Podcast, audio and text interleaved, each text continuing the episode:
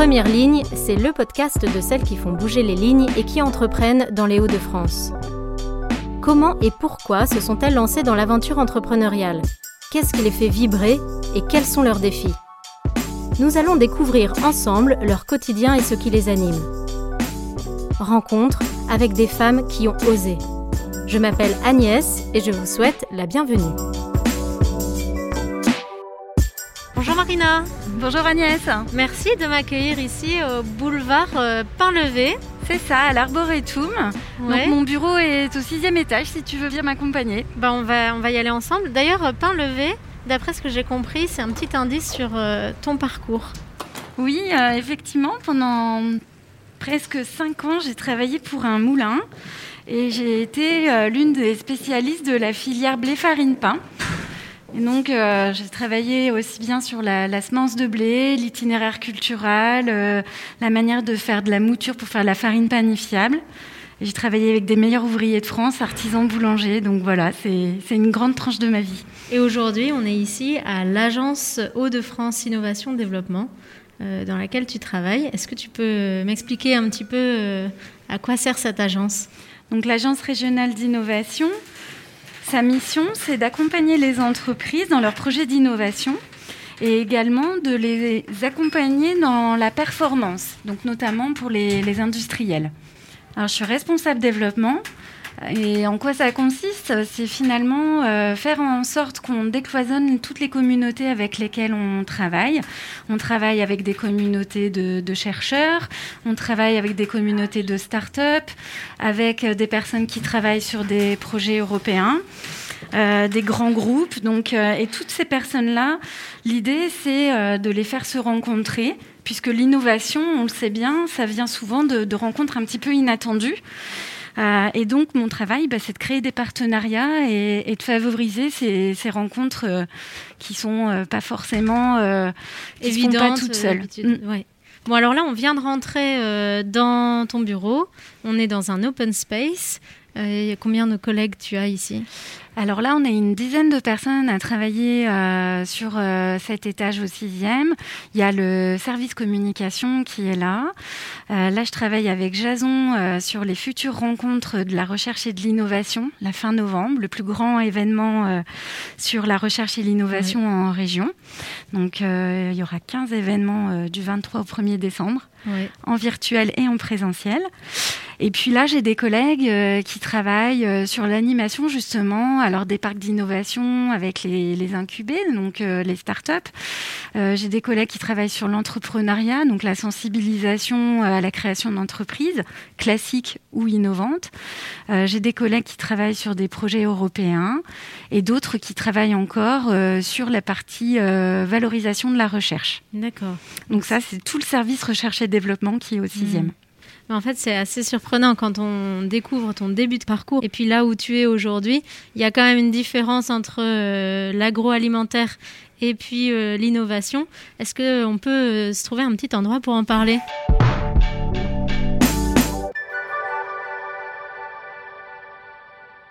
Marina, est-ce que tu peux nous raconter quel a été ton parcours? Parce que tu as fait donc une école d'ingénieur et tu es là aujourd'hui euh, dans le développement euh, et l'innovation. Tu es passé par l'agroalimentaire. Tu peux nous raconter un petit peu? Alors, bah, effectivement, à l'origine, euh, j'ai fait l'ISARA à Lyon. Donc, c'est une école d'ingénieurs en agroalimentaire qui est la, petite sœur de l'ISA de, Lille, pour euh, les Lillois qui connaissent mieux. J'y ai rencontré euh, mon mari et j'en parle parce que ça va avoir une incidence sur tout mon parcours professionnel parce que je l'ai suivi assez souvent dans ses mutations à lui, ce qui m'a amené à travailler dans, dans pas mal de lieux en France et dans, différentes euh, structures. Donc euh, après l'ISARA, j'ai travaillé pendant cinq ans dans, dans ce fameux euh, moulin. Et la finalité, bah, ça a été de développer un, projet innovant pour les artisans boulangers qui avaient la possibilité de certifier leurs baguettes hein, de la graine au pain. D'accord. et l'objectif, c'était finalement de proposer une farine issue de blé de Limagne, donc une région en, en Auvergne où les blés euh, ont la particularité d'être riches en protéines. de proposer un, assemblage de blé comme pour le vin. On fait des assemblages de, blé comme pour les cépages. Et pour proposer bah, la meilleure farine qui soit pour les artisans boulangers. Et ces boulangers, euh, on les formait. On appelait ça la rétro-innovation, parce que finalement, faire du bon pain, bah, c'était quelque part adopter des techniques d'antan, où on respectait les temps de fermentation, mais peut-être avec un matériel qui était un, peu plus moderne.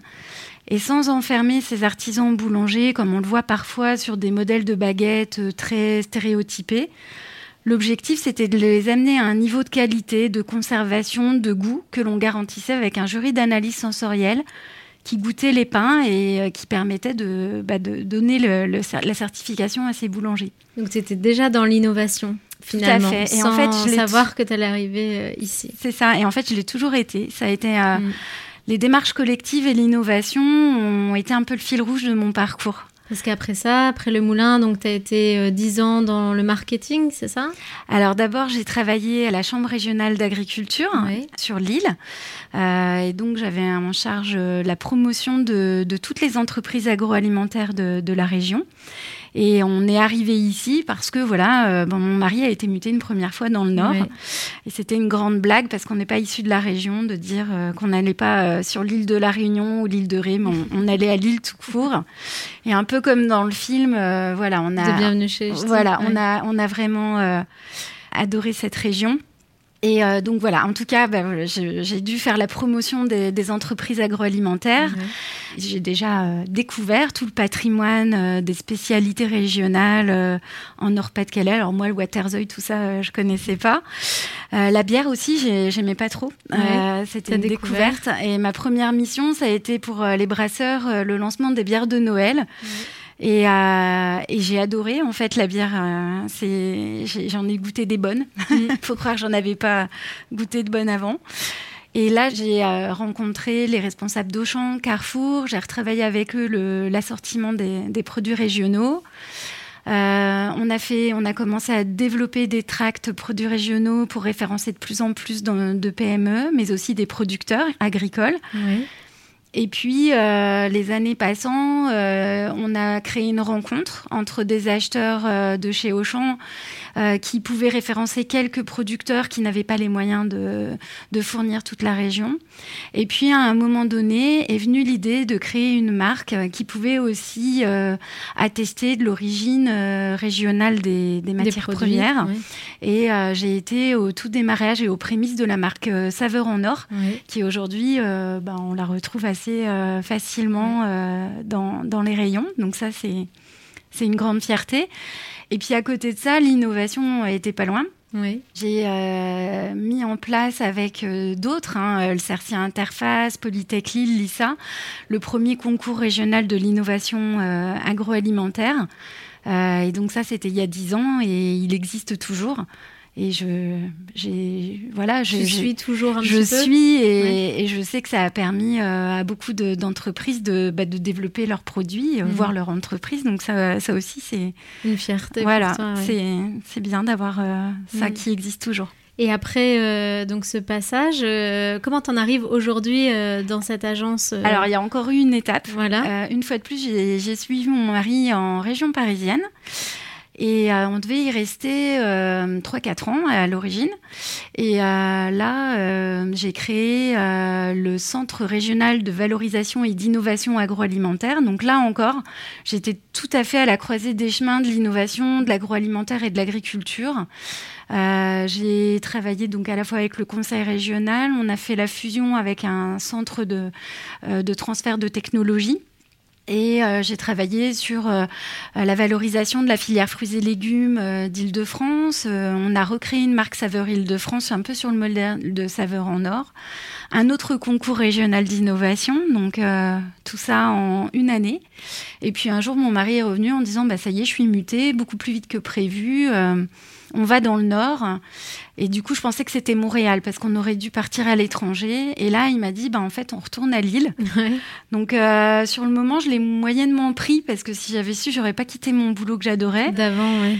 Mais euh, bah voilà, finalement, on a rebougé, on est, on est revenu dans le nord. Et là, maintenant, ça fait un peu plus de dix ans. Donc, euh, Là, on s'est stabilisé. Et c'est à ce moment-là que tu es arrivée dans l'agence. Et c'est maintenant que, enfin voilà, c'est à ce moment-là que j'ai que j'ai pris ce poste qui au début Pareil, euh, vu les mutations de mon mari, je m'étais dit euh, ça va être 2-3 ans. Euh, et du coup, c'était un poste de responsable communication. Bon, dans une agence régionale d'innovation, bon an, mal an, toute la partie communication, j'avais l'impression d'avoir acquis les, les, compétences un peu au travers de, toutes mes expériences. J'avais géré des salons internationaux pour les entreprises agroalimentaires. Du coup, j'avais fait des relations presse. Pour mes boulangeries artisanales, j'avais formé la force de vente, créé de la PLV, tout le marketing qui allait avec. Donc voilà, c'était une casquette euh, supplémentaire. Et euh, je me suis dit, bah oui, responsable communication. Puis euh, dans l'innovation, là, j'allais découvrir le transport, la santé, les industries culturelles et créatives. Et moi, je suis très curieuse de nature, donc découvrir des innovations dans, dans tous ces domaines-là, ça me plaisait beaucoup. Et puis, je me suis rendu compte que le fait d'être ingénieur, ça m'a donné beaucoup de facilité pour euh, pour comprendre euh, bah, les nouvelles technologies, les enjeux, mmh. euh, pour retranscrire les choses d'une manière pédagogique.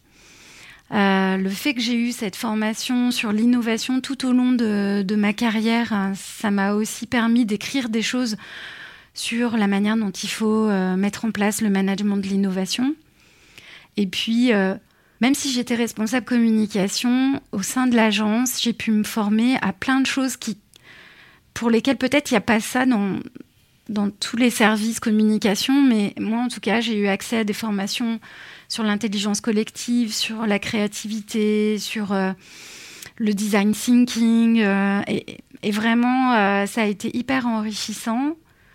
Et finalement, ça a nourri un petit peu bah, tous les tous les contenus que je pouvais créer avec mon équipe, une équipe qui a grossi au fil du temps. Et, donc voilà, ça a été... Et finalement, tu as, as, un parcours qui est très varié. C'est surprenant parce que tu fais une école d'ingénieur, tu travailles dans l'agroalimentaire, tu travailles dans la communication, dans l'innovation. Et il y a, quand même un fil rouge parce qu'en fait, ce que j'entends derrière ton parcours, c'est vraiment euh, le fait d'impulser, de créer, d'innover. Et je voudrais euh, rebondir euh, sur justement le fait que tu as suivi ton mari, mais en fait, j'ai l'impression que tu as rebondi. En fait, c'est lui qui est muté, mais finalement, tu as saisi aussi des opportunités pour, pour toi entreprendre sur ton parcours professionnel. Effectivement, ces histoires de mutation je pense qu'on l'avait pas forcément anticipé. On enfin, je pense qu'au tout début, on n'imaginait pas euh, qu'on allait bouger euh, aussi souvent. Et moi, en tout cas, j'imaginais pas que, j'allais devoir. Euh, enfin, c'est vrai que c'est un petit peu moi à chaque fois qui ai dû renoncer à un projet pour en commencer un autre. Donc voilà, à un moment donné, c'est soit je, subissais cette situation, mmh. soit bah, je le tournais en opportunité. Donc je dis pas qu'il n'y a pas des moments où il y a des moments, ça a été plus dur que d'autres. Euh, là, quand les enfants sont nés, qu'ils étaient bébés, euh, j'avais un peu le sentiment de devoir, moi, gérer ce côté-là pendant que monsieur prenait son poste euh, mm. dans le cadre d'une mutation. C'est un peu plus confortable. Mais l'un dans l'autre, bah, c'est ce qui m'a construit, c'est ce qui m'a fait grandir. Peut-être que si j'avais été dans, dans le confort d'une entreprise, d'un grand groupe avec une évolution toute tracée, moins de moi-même, voilà, je serais peut-être restée dans ce confort-là. Et comment tu as trouvé cette motivation à chaque fois à dire allez, je me relance, je vais euh, travailler sur un autre projet enfin, D'où ça part ta motivation? Je pense que c'est la, la curiosité, la nouveauté qui me nourrit. Euh, en fait, moi, pour moi, créer, c'est vivre. Je, mm. Tant que, que, je crée et tant que je découvre de nouvelles choses, ça me nourrit euh, énormément. Et, je pense que c'est ça qui m'a donné euh, l'élan et le ressort de, de, reconstruire ou de construire en tout cas mm. quelque chose de nouveau à chaque fois. C'est comme un besoin vital finalement. Oui, après je, je me dis que la plupart, enfin j'imagine hein, en tout cas que beaucoup de femmes ont été confrontées à, ça dans leur vie et, et voilà, finalement, euh, à un moment donné, on, on reste pas à regarder la vie passer et, mm. voilà, il y a besoin aussi de s'inscrire dans quelque chose. Est-ce que toi, tu avais des modèles, des inspirations de femmes qui euh, justement prenaient euh, leur chemin professionnel en main? Bah, basiquement, mes, mes parents, en fait, j'ai dû déménager dix fois dans ma vie, même enfant. Ah oui, déjà, ouais. Et, et ma mère était assistante sociale, et, c'est vrai qu'à chaque déménagement, bah, elle a dû faire ce, ce chemin-là elle, elle le vivait pas très très bien. Et, euh, je pense que peut-être je me suis construite à l'inverse, en me disant euh, c'était important pour moi. Mon père était ingénieur. Je pense que c'est tout ça qui m'a guidée euh, de manière inconsciente. Je, je prends du recul que maintenant là-dessus. En me disant, bah, finalement, j'avais besoin d'être légale mm. de mon mari avec un diplôme équivalent à lui pour avoir mon poids dans les décisions du couple. Et, et voilà, de, me dire que ben, à chaque fois, finalement, j'avais les ressources en moi-même aussi de, Pour faire ce que j'avais envie de faire et de et d'accomplir des choses. Hmm. Aujourd'hui, justement, euh, j'avais envie qu'on parle aussi de ton engagement dans l'association Femmes Ingénieurs. Est-ce que tu peux nous dire un petit peu plus ce que c'est et puis euh, ce que toi tu y fais, pourquoi tu y es? Alors, euh, j'ai découvert cette association-là il, il, y a quelques années et ne sait pas que je sois euh, féministe, euh, vraiment euh, engagée, mais en tout cas, je trouve que c'est très important que les, des jeunes filles puissent s'inscrire dans, ces carrières scientifiques. Aujourd'hui, on constate souvent que sur un dossier scolaire avec des notes qui sont similaires, les jeunes filles n'osent pas n'osent pas aller vers des filières Elles n'osent même pas euh, bah, proposer leur dossier. Et ah donc, elles se pénalisent euh, elles-mêmes. Et c'est vrai que c'est un petit peu culturel de se dire que finalement, les maths, la physique, euh, c'est ces professions-là, c'est pour les hommes et pas les femmes. Mhm.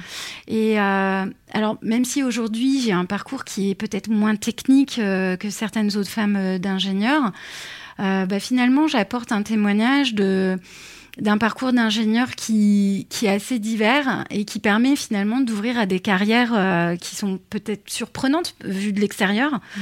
euh, mais en tout cas qui permettent de s'adapter à tout, euh, qui permettent d'avoir une vie finalement confortable, je pense, et intéressante. Et, et c'est cette parole-là que j'ai envie de, bah, de, partager et de partager avec ces jeunes filles, parce que je pense que pour certaines, c'est aussi la voie pour s'épanouir. Donc euh, voilà. C'est ce que tu fais à travers cette association. Voilà. D'accord. Et alors, quelles sont tes dernières questions Quelles sont tes attentes pour justement ces futures générations euh, de femmes ingénieures moi, j'ai l'impression que ces femmes-là, elles, déjà, elles sont de plus en plus nombreuses, donc euh, ça, c'est plutôt positif. Celles que je rencontre sont, sont épanouies. Euh, bah, qu'on continue euh, ce développement euh, serein. Enfin, moi, je suis pas dans, dans un combat homme-femme.